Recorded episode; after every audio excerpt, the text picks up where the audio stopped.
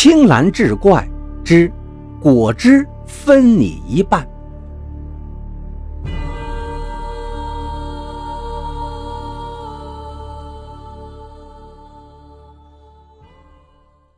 十一月十一日是光棍节，朱大伟没有女朋友，这样的节日自然就是属于他的了。可郁闷的是，他连个光棍哥们儿也没有，想找人一起喝杯酒都找不到。于是，下了班的他一个人无所事事，简单吃了点东西，就慢慢的朝家里走。路过一条小巷时，他忽然听到巷子里头人声嘈杂。他很奇怪，这里的住户很少，平时不见有什么动静，今天怎么这么热闹？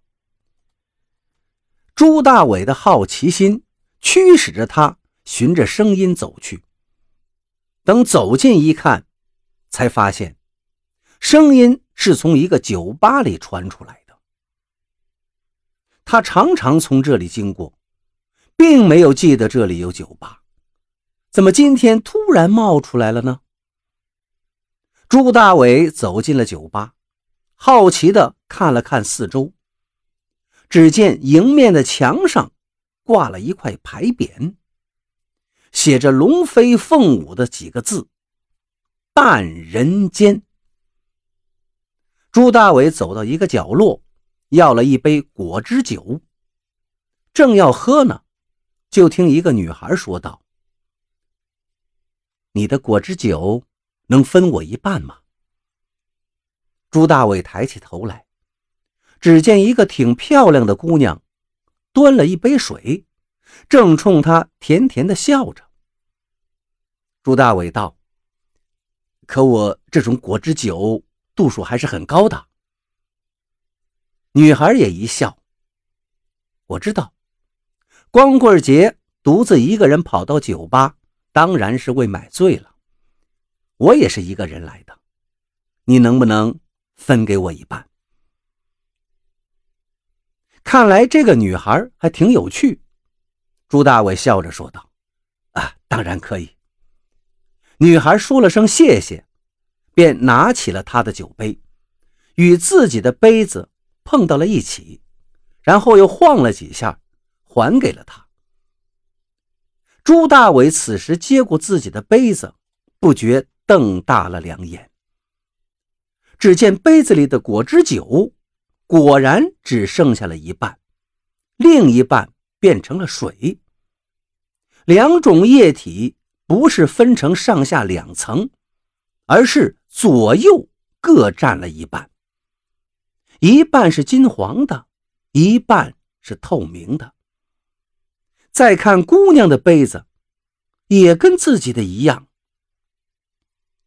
女孩不理会他吃惊的眼神，莞尔一笑，道：“如果在沙漠里只剩下了一杯果汁，你也会分给我一半吗？”说着。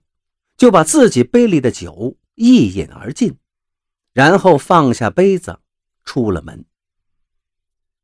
朱大伟这才回过神来，刚才以为是做梦呢，可一看面前的杯子里，仍是半边酒半边水，不禁又是一阵迷糊。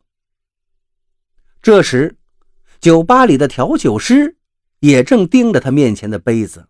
一脸惊奇。朱大伟问道：“呃，你知道这个女孩是谁吗？”调酒师摇摇头：“我也不认识。她一进来就要了一杯水，看样子她调酒的本事比我强多了。改天得跟他学一学。”朱大伟不知道自己是怎么回去的，只知道一闭上眼。脑海里全都是女孩的影子。第二天天色将暗的时候，他又来到了那间酒吧里，要了一杯果汁酒，等待着女孩再次出现。可是他坐了很久，也没有见到那个女孩。难道他今晚不来了？正在猜测着，他就听到了一个女孩又问道：“你的果汁酒能分我一半吗？”朱大伟闻声抬头一看，正是昨天那个女孩，立刻笑道：“请坐下来吧，何必分一半呢？我请你喝一杯。”女孩笑了笑说：“可我只想要半杯，行吗？”朱大伟立即道：“当然，当然。”女孩不再客气，到吧台要了一杯水，来到朱大伟面前。拿起装着果汁酒的杯子，又是一阵轻摇，两个杯子就又变成了一半酒一半水了。女孩说了声谢谢，将自己杯里的果汁酒一饮而尽，对着朱大伟甜甜的一笑，放下杯子，又走了出去。朱大伟只觉得晕晕乎乎的，等女孩出去了，这才想起来。还不知道人家姑娘叫什么呢，住在哪儿。可等他追出去之后，早已不见了女孩的身影。朱大伟想，看来只好等明天晚上了。到了第二天晚上，天上黑云翻滚，风呼呼的刮着。朱大伟下班之后，仍旧来到了这间酒吧，要了一杯果汁酒，坐在角落里。